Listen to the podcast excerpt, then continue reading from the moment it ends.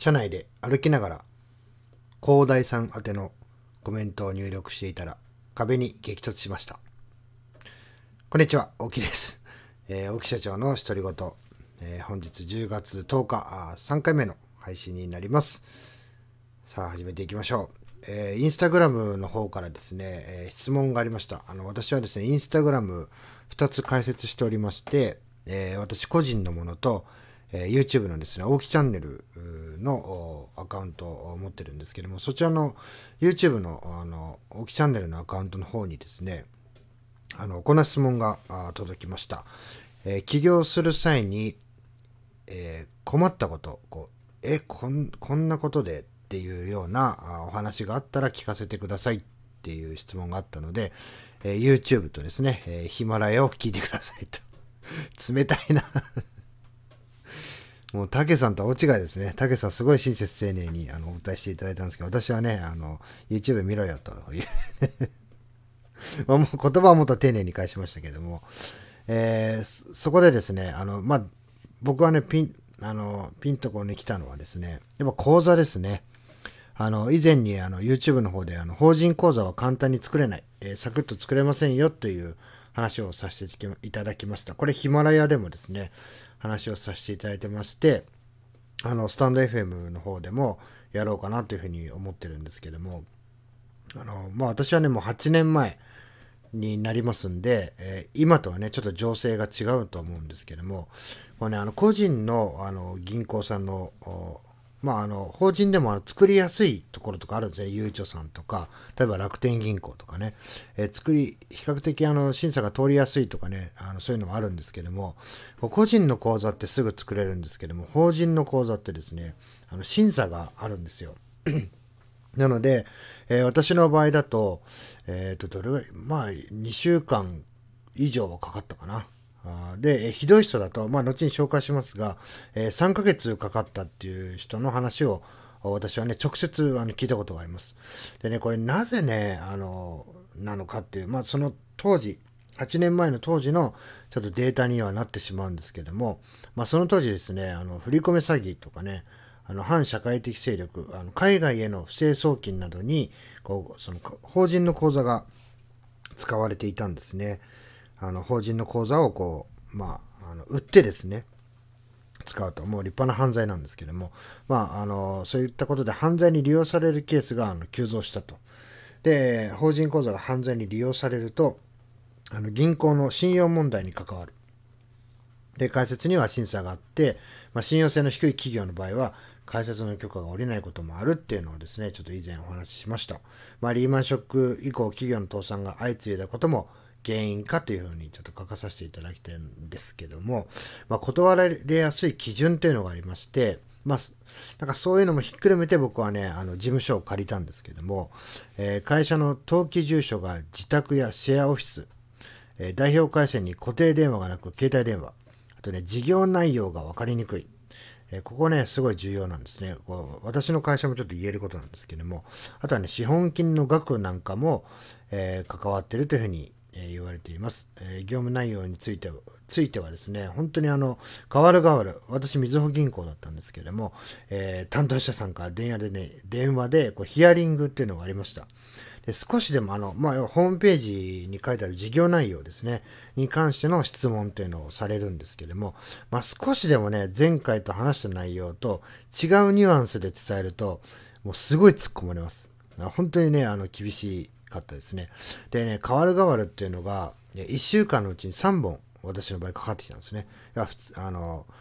まあ、2日に1回、3日に1回ペースでかかってきまして、全員違う方からかかってくるんですけども、えー、聞かれることは同じですね。えーと、御社はどういった事業内容ですかとかですね、企業理念何ですかとかって聞かれるんですけども、それに関して毎回毎回あの同じ回答してきます。で、えー、もうだんだんね、1回目、2回目、3回目になってくるとね、もうちょっとはしょって言ってしまったりとかってすると、まあ相手側がそれについてちょっと意味がわからないような感じだと、すごいね、しつこくね、何度もね、前はこういうこと言ってたんですけど違うんですかとかね、すごいはっきりとね、言われます。で、そういうのが、えー、2週間続きまして、で、えーまあ、最終的にはね、分かりました。じゃあこれに基づいて審査させていただきますとかってね、言ってね、同じこと言って切っていくわけですよ。で、えー、そこからさらに1週間経った時に、えー、銀行さんが来てください。あの、社番とか持ってきてくださいって言われて、何のことだろうなと思って行ったら、あの、講座開設させていただきますって言って、そこからさらにね、えー、30分か40分ぐらいかな、あの、手続きをして、えー、またあ、すぐにね、パッとこう講座をくれるわけじゃなくて、またね、何日か待つっていうような感じでした。でね、こう申請に必要なものとかっていうのがありまして、まあ、登記事項証明書とか定款とかちょっとわかり、ね、あの、一般の方では関わりがないものなんですけども、まあ、代表取締役の印鑑証明とかね、会社の実印とか銀行員とかね、でものすごいね、こう、手間がかかるんですよ。あの、法人設立届書の控えとかね、事業計画書とか、えオフィス借りてたんで、え賃貸借契約書とかね、あと会社案内、パンフレット、で、ホームページがあのある場合はもう全部ね、コピーしてきてくださいっていうふうに言われてですね、あの全部コピーをしました。でね、実際にね、あの、3ヶ月かかったっていう例もあります。えー、個人の口座開設のようにスムーズにはいかないと。えー、私はまあ2012年ですけどもね、あの、実際こう、大体あの、最初のうちはですね、あの個人の別に口座でもいいんですけども、え大体こう先方さんが嫌がるんですよね。あの、理由はちゃんと言われないんですけど、やはりその取引してるのは、そこの会社さんなんで、ちょっと個人の口座はっていうのは僕は言われましたね。で、あの、慌てて作るんですけども、そんなね、すぐに作れると、こっちはね、あの、まあ、私の場合は、あの諸先輩方からあの言われてましたんで、あの、一応お客様の方には、あの、迷惑をかかった事例、あの、お伺い、あの、質問はしましたけどね、個人の口座だった場合どうなんですか？って質問はしましたけども、あの、一つもね、ご迷惑をかけずに、あの、一応入金、まあ最初のうち売り上げがなかったっていうのもありますけども、あの、ご迷惑かけることはなかったんですけどもね。まあ本当今はね、仮想通貨とかの詐欺問題などもあって、審査はね、もっともっと厳しくなってるんじゃないかなっていうふうに思われます。なので、あの、こういう質問が来たのかなっていうふうに、